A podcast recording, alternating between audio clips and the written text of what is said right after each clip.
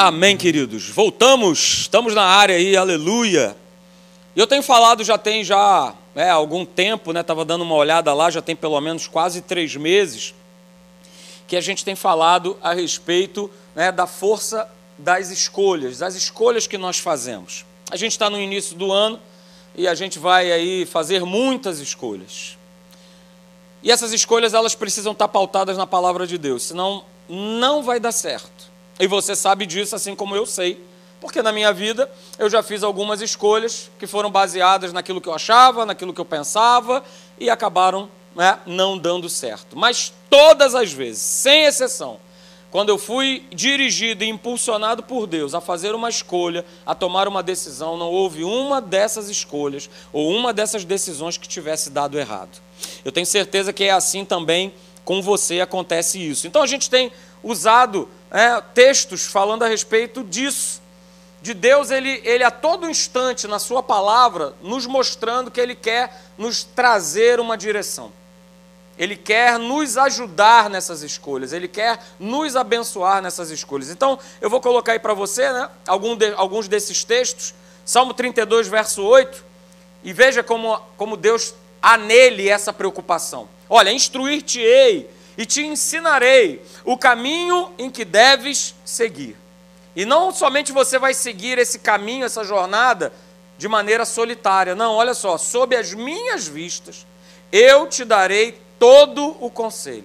Então não tem desculpa é, para a gente fazer escolha errada, dizendo, ah, mas Deus não me alertou, ah, mas Deus não falou comigo. Não, além dele mostrar um caminho, é, ele ainda nessa caminhada, nessa jornada, ele está sempre com o seu conselho, ele está sempre com a sua direção, falando: olha, vai por aqui.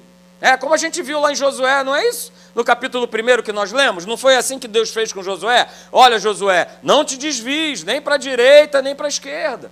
E Deus foi instruindo a Josué.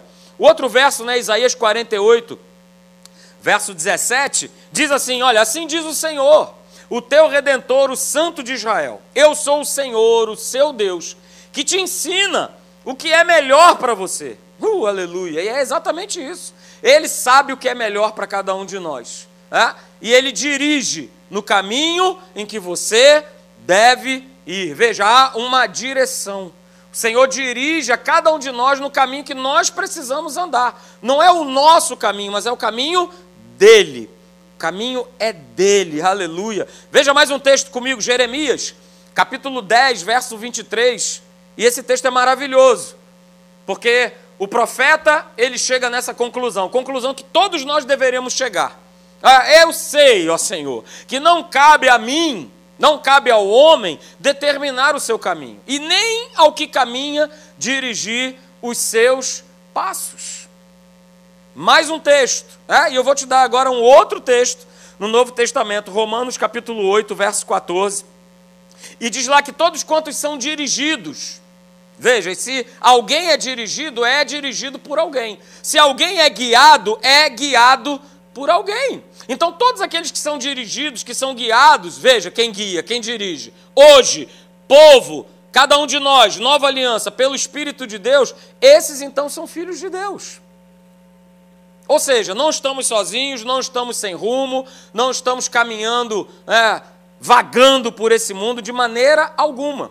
Então eu tinha falado aqui que a gente, para viver uma vida vencedora em todas as áreas, obviamente vai ter a ver com as decisões e com as escolhas que nós tomamos.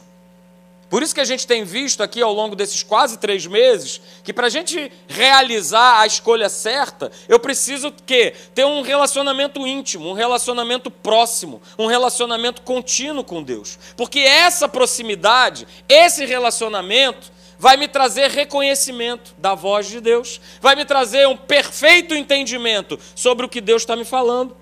Ok? E aí a gente falou, né? Como é que a gente então vai ter esse coração voltado para a gente sempre poder fazer e realizar a escolha certa? A gente falou sobre cinco atitudes que eu quero mostrar para você, tá? Relembrar com você, aliás, rapidinho, é que vão trazer essa proximidade com Deus. Porque a gente precisa estar tá próximo, estar tá íntimo, estar tá com Ele. Não adianta eu estar tá andando por um caminho e Deus está no outro. Não vai dar certo. E a primeira coisa que nós vimos né, nessas cinco atitudes é essa aqui, é de nós mantermos um espírito humilde. Porque não tem como andar com Deus se eu não tiver um espírito humilde e ensinável. Não tem como andar com Deus na base do orgulho, na base da soberba. Até porque Deus diz na sua palavra lá em 1 Pedro, né, que Deus ele resiste. Se tem uma qualidade de pessoa que Deus ele resiste, são os soberbos. É o que está escrito lá. Mas o coração dele se abre aos humildes. Ok? Lá em Provérbios 29 e 23, diz claramente: olha, o homem é derrubado pelo seu orgulho. Veja, o homem é derrubado pelo seu orgulho. Então, como é que eu vou fazer uma escolha certa? Como é que eu vou ouvir a voz de Deus se eu não tenho mantido esse espírito humilde, esse espírito ensinável? Nós falamos sobre isso aqui. A gente viu a segunda atitude que promove essa proximidade com o nosso Deus, né? E que vai colaborar para a gente escolher corretamente, que é nós mantermos viva a nossa vida de oração. Por isso está escrito em 1 Tessalonicenses 5,17: olha, orai sem cessar. Orai sem cessar. É em todo tempo, na tua cabeça, abrindo a tua boca, dentro do ônibus, no teu trabalho. Orai sem cessar. A gente precisa manter viva uma vida de oração. Por isso nós estamos lá na Tijuca, de segunda a sexta, de 10 às 11 da manhã, orando, orando pelas situações, orando pelas pessoas, orando pelo nosso país. Pastor, mas o Brasil não tem jeito. Quem disse isso para você? Só pode ter sido o inferno. Porque quando alguém se levanta para orar, queridos, ah, as coisas acontecem. O mundo, o mundo espiritual, ele se movimenta. E o Brasil só vai dar certo quando a igreja compreender cada vez mais que ao invés de criticar, ao invés de desonrar, ela precisa orar. Ela precisa orar por cada governante, por cada é, prefeito, governador, vereador, pelo presidente. Ok? Então, manter viva uma vida de oração é justamente a gente manter um relacionamento contínuo com Deus. Eu falei também aqui sobre a terceira atitude, que promove essa proximidade, que nos ajuda a fazer a escolha correta, que é nós mantermos o nosso espírito cheio da verdade. Todo dia, falamos sobre oração, não é isso? Pois é, é orar, é buscar a Deus, é ler a palavra, é estar presente nos cultos a gente se manter cheio da verdade, queridos. Porque não vai ter outra forma de viver se nós não estivermos cheios da verdade. Não vai ter como eu fazer a escolha correta para a minha vida de situações que se apresentam se eu não estiver cheio da verdade. Eu tenho falado aqui, né? É uma manutenção que nós temos que fazer. Só que essa manutenção diferente do carro, né, que nós fazemos aí muitas vezes, por exemplo, a troca de um óleo, que acontece de 10 mil em 10 mil quilômetros, a gente não pode fazer isso na nossa vida. A nossa manutenção ela tem que ser o quê? Diária. Diariamente eu tenho que, opa, parar e botar aqui a casa, né, a vida, para fazer a manutenção. E a manutenção é estar tá orando, é estar tá buscando a Deus, a sua palavra, o seu reino, a sua verdade, a sua justiça. Porque simplesmente entrar na igreja, ouvir a palavra e ir embora, não vai garantir que você vai estar fazendo essa manutenção. É pouco. É muito pouco. Ok? A quarta atitude que nós vimos, vamos continuar lembrando, é para nós mantermos essa proximidade com Deus e nós, consequentemente, fazermos a escolha certa, é nós nos mantermos afastados da atração e do pensamento do mundo. Porque nesse mundo há um espírito, queridos, que exerce e sempre vai exercer uma atração sobre a nossa vida. Vai sempre querer exercer um domínio sobre nós. É o que acontece, ok? Só que quando nós somos convencidos desse domínio, dessa atração, a nossa vida ela é destruída. As escolhas serão sempre erradas, porque é a forma que o mundo pensa, é a forma como o mundo age. E eu não posso agir, nem pensar, nem fazer da maneira que o mundo age. E sim como a palavra de Deus, ela nos orienta. Então mantenha-se afastado. É aquela manutenção que eu falei, essa aqui também faz parte.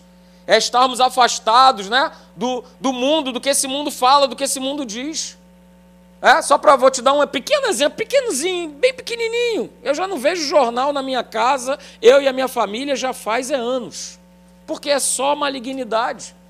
É só coisas que jogam a gente para buraco, ladeira abaixo. E ao invés de eu estar perdendo esse tempo precioso para estar tendo comunhão com a palavra de Deus, eu estou só botando. Ah, pastor, então a gente vai ser aí alienado, desinformado. Olha só, deixa eu te falar. Século 21, 2021, Jesus está voltando. Quer estar bem informado? Leia esse livro aqui. Você vai estar muito bem informado. Você vai estar muito bem informado. Mas muito mesmo. Tenha certeza disso. E por último, a gente terminou falando, né? Dessa quinta atitude de nós podermos tomar e fazer as escolhas certas, que é nós estarmos dispostos. E isso é decisão pessoal, de nós perseverarmos até o fim. Até o final. Porque a jornada que a gente leva hoje, que você tem hoje, eu tenho, ela não é curta. Como você já deve ter ouvido, não é uma corrida de 100 metros, mas é uma grande maratona, é uma grande jornada, ok? Então, por ser uma grande jornada, a gente precisa estar disposto a perseverar até o fim. Como está escrito lá né, em Lucas 13, 33, eu gosto muito, coloquei aí para você. É, importa com tudo, palavra do Senhor Jesus, caminhar hoje, amanhã e depois. Ele não falou para caminhar só hoje, ele não falou só para caminhar amanhã, mas ele falou para nós andarmos, nós caminharmos todos os dias. Isso é perseverar até o final. E vai independer de como eu estou sentindo, como eu estou achando, como eu quero, como deveria, como não é ou como deixa de ser. Ok? Então, queridos, não é pelo simples fato da gente viver hoje, amanhã e depois sendo guiados por Deus, é, como eu estou falando aqui, não vai significar a gente estar tá isento de, de, problemas, de dificuldades, de situações. Talvez você esteja aí pensando, poxa, hoje é o dia 17 de janeiro e já aconteceu tanta coisa nesse ano, vamos dizer assim, sobre a minha vida, de situações que, é, que desconfortáveis. Eu falei sobre isso quarta-feira passada. Situações que geram desconforto é, na, na nossa carne. Então, olha só, guarda isso nessa manhã. Seguir a voz de Deus para que a gente venha fazer a escolha certa, não é sinônimo de ausência de problemas à frente. É sinônimo de vitória sobre esses problemas. É essa consciência, é essa visão né, no teu espírito que você tem que ter. Você não vai deixar de ter problemas enquanto estiver aqui. Se você não quiser passar por problemas, no final do encontro eu estou orando por você. Alguém quer receber essa oração aí? Levanta a mão. Alguém quer? Ninguém quis. Poxa. Você não sabe nem o que eu ia orar por você? Você em casa quer receber oração para parar de vez com os teus problemas? Eu posso fazer. Mas eu vou deixar para o final do encontro, tá bom? Porque aí eu vou ter que chamar ambulância, carro funerário para levar você. Porque somente quando a gente fechar os olhinhos é que a gente deixa de ter problema. Isso é, se a gente estiver em Cristo Jesus. Porque se fechar o olhinho sem Jesus, os problemas vão ficar ainda maiores. O calor vai ficar maior. Ok? Então isso é um outro recado. Fecha os olhinhos, aleluia, com Jesus. Não deixe, ok? E aí a gente falou também, né? Que o caminho que a voz de Deus aponta, né? A escolha que a voz de Deus aponta, não é um caminho fácil. Não foi, não é e nunca será. Ok? Mas é o único caminho, queridos. O único caminho. Diga, único caminho. Mas é o único caminho, é a única escolha que traz possibilidade de vitória para cada um de nós. O caminho não é fácil. Jesus falou isso. Olha, o caminho é estreito, a porta é estreita. Mas olha, é essa porta que vai conduzir eu e você a nós sermos mais que vencedores. É essa porta, queridos. Ok? Então quero voltar a ler com você né, o texto lá de Romanos, capítulo 8, verso 14. Eu coloquei aí para você ver, né? E eu destaquei né, a palavra filhos. Veja, está destacado aí. Né? A palavra filhos, que está aí traduzido para o nosso português, é a mesma que está traduzida. Se você olhar aí na tua Bíblia, você vai ver no verso 16 que está escrito assim: ó, que o próprio Espírito testifica com o nosso espírito de que nós somos, ó, de novo a palavra, filhos de Deus. Ok? Mas há uma diferença do verso 14, a palavra filhos, para a palavra filhos do verso 16. No original, lá no grego, né, essa mesma palavra ela tem formas diferentes. A palavra filhos, traduzida aí no verso 14, implica em filhos na maturidade. Porque essa palavra filho a gente não consegue ter uma compreensão, pelo que está traduzido aqui no português, se esses filhos são crianças ou se esses filhos são adultos. Não é isso? Eu tenho filhas ainda que são crianças, vamos colocar dessa forma, né? Que a minha mais velha não, não ouça isso, que já é adolescente. Mas são crianças, mas muitos de vocês têm filhos que já são adultos e não deixaram de ser seus filhos. Então há essa diferença, né? Os filhos da maturidade. Então a gente poderia ler Romanos 8,14 dessa maneira aqui, que é a maneira correta, é a maneira que está escrito no original. Todos quantos são dirigidos, todos quantos são guiados pelo Espírito de Deus, são filhos amadurecidos de Deus. E isso faz uma grande diferença. Filhos amadurecidos fazem muita diferença. Eu vou falar na, eu vou falar de uma maneira natural, né, da realidade que eu vivo com as minhas duas filhas. Elas obviamente não estão amadurecidas. E não é fácil, não é isso? Porque esse processo de maturidade que exige um tempo, eu estou falando de filhos naturais, ok? É, ela dá trabalho. Muitas vezes ela cansa. Porque você tem que estar ali constantemente ensinando: olha, não faz assim, não é dessa forma, não é dessa maneira. Mas esses filhos que estão citados aqui em Romanos 8,14 já não são, já não são esses filhos, já não são essas crianças da fé, mas são filhos o quê? Amadurecidos. Então guarda isso nessa manhã, essa frase. Né? A virada para a maturidade, ela começa. Esse é o grande parâmetro para você saber se você já é maduro na fé ou não. Se você já é maduro, um filho amadurecido por Deus ou não. Porque essa grande virada, ela começa é, quando a gente deixa de seguir os nossos próprios planos e escolhas, e aí a gente passa a seguir os planos, as escolhas e os propósitos de Deus. Esse é um excelente termômetro para saber se você e eu somos verdadeiramente filhos maduros do Senhor.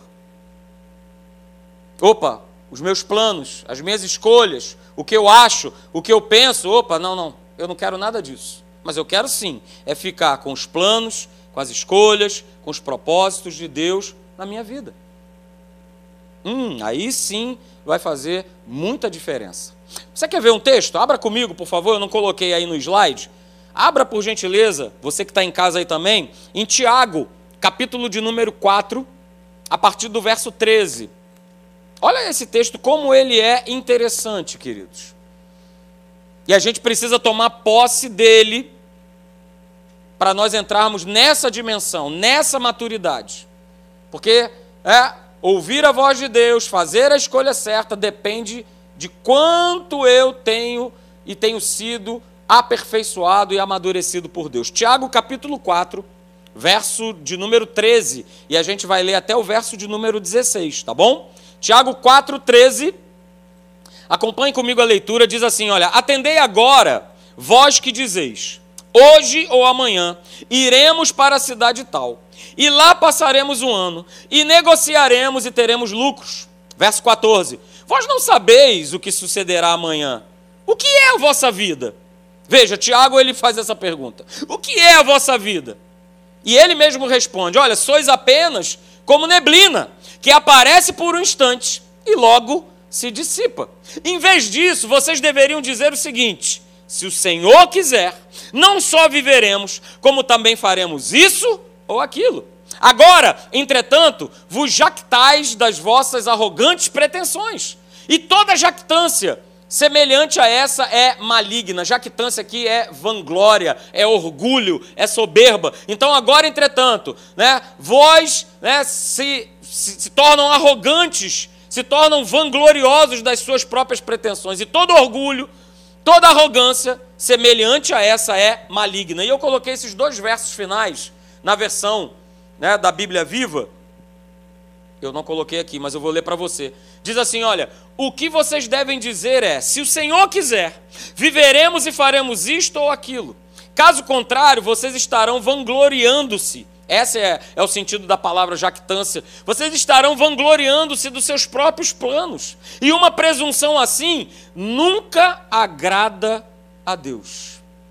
Então, queridos, enquanto eu e você nós formos os senhores da nossa vontade, não tem como experimentar o melhor de Deus para as nossas vidas. Eu vou repetir.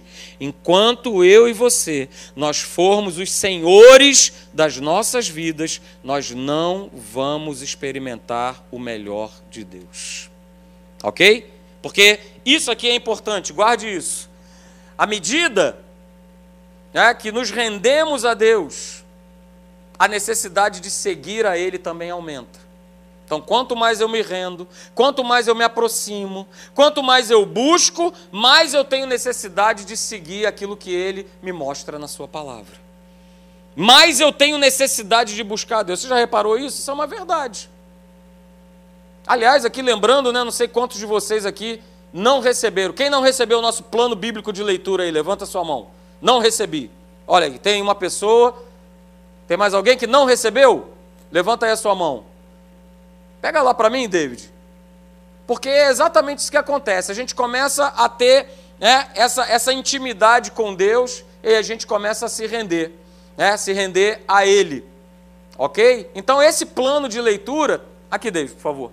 Esse plano de leitura, ele nos ajuda né, a nós estarmos cada vez mais rendidos a Deus. Cada vez mais eu tenho necessidade de ler essa palavra. Cada vez mais, né? A fome aumenta porque a gente começa a observar que isso é a coisa mais importante que nós temos que fazer. Agora a gente precisa entender uma coisa, queridos. Entenda isso nessa manhã. Você que me assiste aí também pela internet.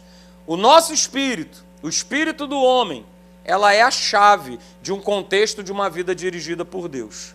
Deus não vai te dirigir pela, pela tua carne, pelos teus sentimentos, pelas tuas ideias, mas Ele vai te dirigir pelo teu espírito. Porque assim está escrito, veja. Provérbios, capítulo 20, verso 27.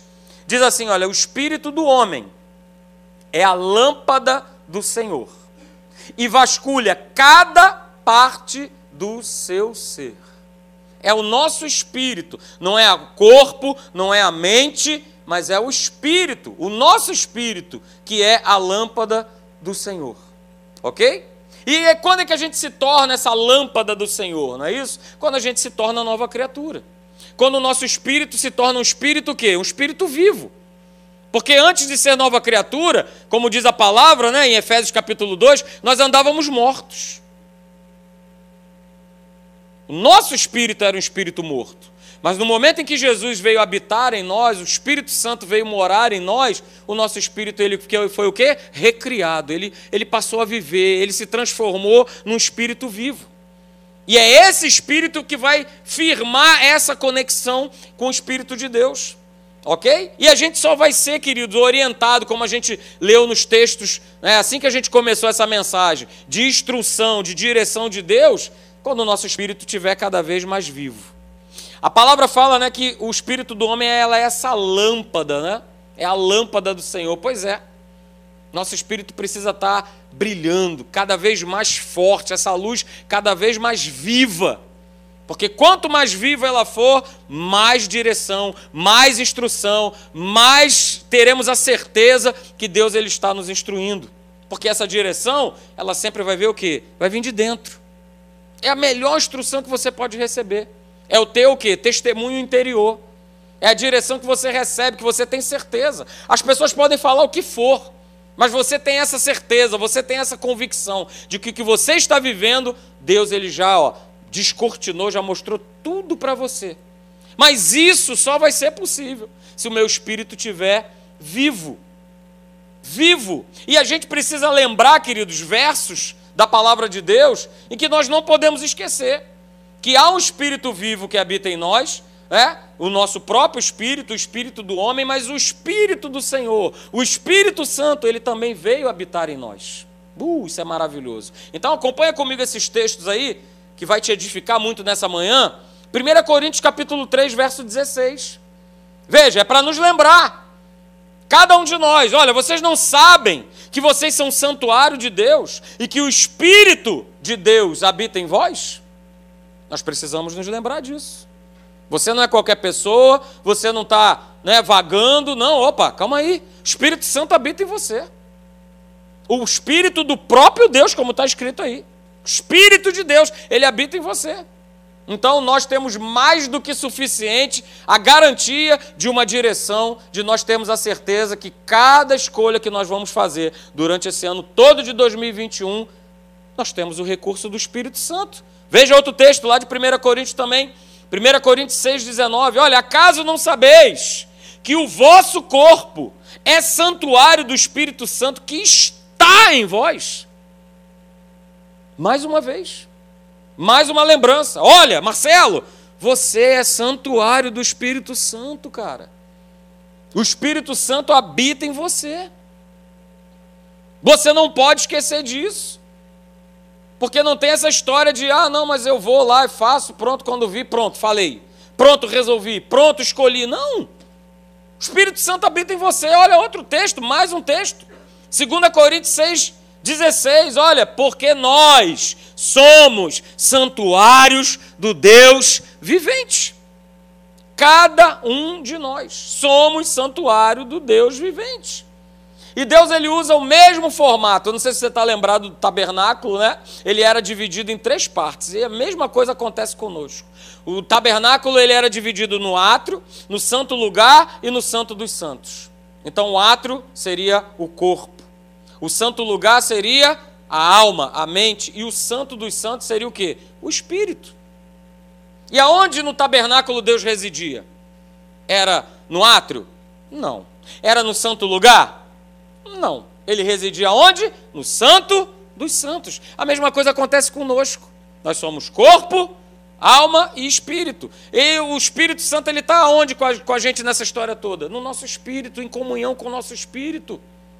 Então, queridos, olha só. Nossa comunicação com Deus é através do nosso espírito. Não adianta tentar se comunicar com Deus com o teu corpo. Não adianta você tentar se comunicar com Deus com a tua alma, é com o teu espírito. É no teu espírito que Deus ele fala, que Deus ele orienta, que ele mostra, instruir-te-ei e te ensinarei o caminho em que você deve andar, deve escolher, deve seguir. Mas eu sei, queridos, que há uma grande dificuldade de reconhecermos essa direção, essa orientação de Deus através do nosso espírito. Porque a gente passa a maior parte do tempo, do nosso dia a dia, exercitando as outras duas partes. E o espírito ficando lá, coitado, magrinho, magrinho, fininho, fininho. Mas o nosso corpo, a nossa alma, elas estão sempre sendo exercitadas. Através do quê? Do contato com o mundo natural, dos nossos sentidos, dos nossos relacionamentos, daquilo que a gente ouve, daquilo que a gente vê. Ok? E a gente pode perceber que os próprios discípulos do Senhor, eles passaram por isso. Quando Jesus estava aqui na terra, eles tinham o quê? Um contato, eles tinham um contato pessoal com Jesus. Passaram três anos e meio tendo esse contato pessoal, ouvindo, escutando, vendo os exemplos, é? vendo os milagres, as curas, as libertações, não é isso? Estavam aprendendo, estavam sendo ensinados. Esses três anos e meio para eles, tudo que eles viram e ouviram e viram Jesus fazer, foi para ensino, foi para orientação, foi para aprendizado. Para que eles pudessem entrar em que outra dimensão? Jesus não ia ficar, a todo momento ele avisava isso para os discípulos. Olha só, vocês me tendem agora, mas daqui a pouco vocês não vão ter mais. Mas olha, fiquem tranquilos, né? Está escrito lá em João capítulo 14. Olha, vai ser enviado um consolador, vai ser enviado um espírito. Então Jesus estava preparando toda aquela turma para que eles saíssem daquela condição de dependência humana, ok? De Jesus, para entrarem numa outra dimensão, que é a dimensão que hoje nós vivemos, que é de nós dependermos do Espírito Santo. Então, queridos, guarda isso nessa manhã. Tá? Se nós não treinarmos o nosso espírito e permitirmos é, que a nossa mente e os sentidos físicos nos dominem, dificilmente, eu falo para você, nós ouviremos uma direção segura de Deus para as nossas vidas. Não são os sentimentos que têm que nos dominar. Nós, através do Espírito, temos que dominar os nossos sentimentos. Eu vou repetir: não são os nossos sentimentos que têm que dominar a nossa vida, mas é o Espírito, o Espírito de Deus, junto com o nosso Espírito, que precisa dominar os sentimentos. E para isso, nós precisamos ser, cada dia mais, mais conscientes dessa vida do Espírito. E a razão é muito simples, porque muitas vezes a gente erra, a gente comete é, enganos, a gente fracassa nas nossas escolhas. É porque o Espírito, o nosso Espírito, o Espírito de Deus, que está aí pronto, prontinho para nos orientar, né? ele está ele tá, ele tá dentro de uma caixa, trancado, a sete chaves. E a gente não utiliza. Ele está à nossa disposição, mas mesmo assim a gente não utiliza. Porque a gente precisa, precisa não, a gente muitas vezes quer usar o nosso intelecto, o nosso conhecimento humano, o nosso conhecimento natural. E aí com isso, nós somos roubados de viver uma vida plena com Deus, porque a gente não permite que o Espírito governe. A gente não permite que o Espírito venha dirigir. De um modo geral, né? Não somos treinados de um modo geral, nós não somos treinados a cultivar o que? Um espírito ensinável, um espírito sensível à direção que Deus quer nos dar. E nós precisamos ter essa sensibilidade. E essa sensibilidade não vem porque eu estou sentindo ou deixando de sentir. Ou porque eu ouço ou deixo de ouvir. Ah, pastor, agora a boa é a gente ir para Portugal. Vamos embora, todo mundo para Portugal. Ué, mas Deus falou para você ir para Portugal? Mas Deus falou para você ir para o Quênia. Ah, não, pastor, Quênia não. Né? Foi que nem aconteceu comigo. Pastor Anderson, lá na Tijuca, indo para os Estados Unidos e eu indo para a Namíbia. E era tão legal de ver né, as pessoas vindo nos abordar, a eu e a ele, né? E falando: Poxa, que alegria, que bom, né? Vocês vão morar esse tempo fora, vai ser tão bom para as meninas, para os né, filhos do pastor Anderson, vai ser tão legal e tal. E vocês estão indo para onde, né? Aí quando ele falava, ah, eu estou indo para Washington, né? para os Estados Unidos, a pessoa, poxa, pastor, que legal, hein? Rapaz, ô oh, homem de Deus, abençoado. Aí falou, pastor Marcelo, e você está indo para onde? Eu estou indo para Namíbia. Aí a pessoa já falava assim, Namíbia, onde é que fica isso? Aí eu falava assim, fica na África. Pronto. Aí quando falava isso, chega a pessoa que tinha feito assim, pastor Anderson, virava para mim. Ah, coitado. Ela só faltava falar isso. Mas, queridos, né, usando isso como exemplo, toda a direção de Deus estava dirigida para aquele ano, para aquele momento, eu e a minha família nós estávamos na Namíbia. Então, legal. Mas a gente precisa treinar e cultivar isso no nosso coração. Está sensível a isso. E olha, o pastor Hélio, ele tem, né, para a gente terminar, o pastor Hélio ele tem falado muito né, sobre em 2021 é, nós ativarmos na nossa vida, e eu tenho certeza, assim como eu também, né, algumas coisas de repente foram perdidas, sejam elas materiais ou de ordem física, de saúde, olha só, é ano de restituição. Mas eu preciso crer, eu preciso tomar posse. Eu preciso acreditar e escolher acreditar que essa palavra é verdade para a minha vida, como a gente tem falado aqui, né? Aliás, logo mais à noite vou estar falando sobre isso. Vou dar continuidade. Da gente em 2021, nós vivermos o lado bom da vida. Chega de murmurar, chega de reclamar, mas vamos ser gratos a Deus. Vamos viver o lado bom da vida, né? E você sabe muito bem, eu já falei aqui, o lado bom da vida é viver Jesus. Esse é o lado bom da vida. Não são coisas do lado de fora, não são viagens, não são passeios. Isso é legal. Mas o lado bom da vida é nós vivermos Jesus na sua plenitude. Mas a gente não vai receber, a gente não vai viver nada disso sem que a gente exercite um espírito sensível, um espírito ensinável. A gente não vai, durante 2021, fazer nenhuma escolha correta, nenhuma decisão acertada, se a gente não tiver o nosso espírito aberto. 2021, Deus mais do que nunca quer ensinar a sua igreja a viver e andar pelo Espírito, e não por aquilo que vê, e não por estatística, e não pelo que o mundo fala, e não pelo que as pessoas falam mas por aquilo que Deus ele já disse na sua palavra, que você é, que eu sou, que nós somos. Como nós ouvimos aqui o testemunho do pastor Carlinhos. Olha, Atos me posicionou a saber quem eu era em Cristo Jesus. E nós precisamos saber sim quem nós somos em Cristo, Porque sabendo disso, uh, Senhor, escolhe por mim, decide por mim. Não, não, não, não, não, não faço nada na base da pressão. Na, no, no último ano, né, para a gente poder terminar, a gente estava numa viagem de férias, né? Eu, Márcia, as meninas, e a gente estava lá em Gramado. Eu acho que eu já contei isso aqui, mas vale a pena ver de novo. Aliás, vale a pena contar de novo, né? E a gente estava passando, passeando e fomos lá para encurtar a história, fisgados. E aí, quando a gente foi ver, a gente já estava dentro de um stand, de um feirão de, de venda de, de propriedades lá mesmo em Gramado e tal. E aí começa, né? Não, tem isso, tem aquilo, tem aquilo outro. E a gente está ouvindo camarada, né? Por educação e tal. Mas tem isso, tem aquilo, tem aquilo outro. E vai e vem e tal. E baixa o preço.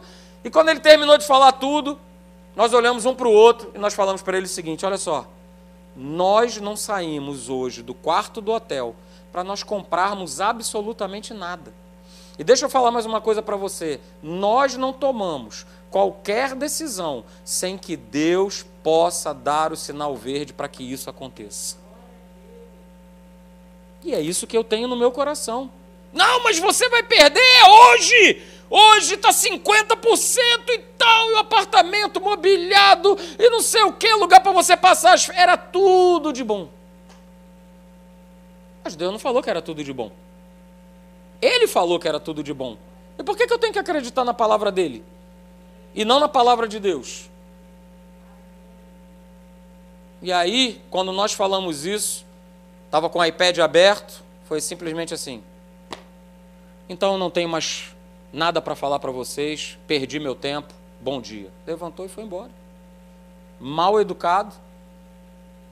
Mas ó, nosso coração, ó, uh, que paz, aleluia, porque eu não fiz o que o homem quis que eu fizesse, mas eu fiz aquilo que Deus disse para fazer. Eu não optei pela escolha que ele estava me apresentando, mas eu optei pela escolha que Deus sempre me apresenta. Então, querido, receba isso nessa manhã.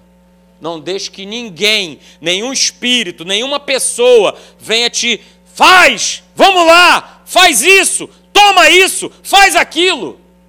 Você tem o Espírito de Deus que habita em você. Fale com Ele, converse com Ele. É para mudar, é para pintar, é para vender, é para namorar, é para casar. Fale com Ele e não com nenhuma outra pessoa, e não com ninguém. Porque o Espírito Santo habita em você. E a gente, ó, essa última frase, precisamos treinar o nosso espírito. Precisamos treinar o nosso espírito. Porque Deus não nos criou para nós sermos dominados por ninguém, por espírito nenhum, por pessoa nenhuma, a não ser por Ele. Amém, queridos? Vamos ficar de pé então?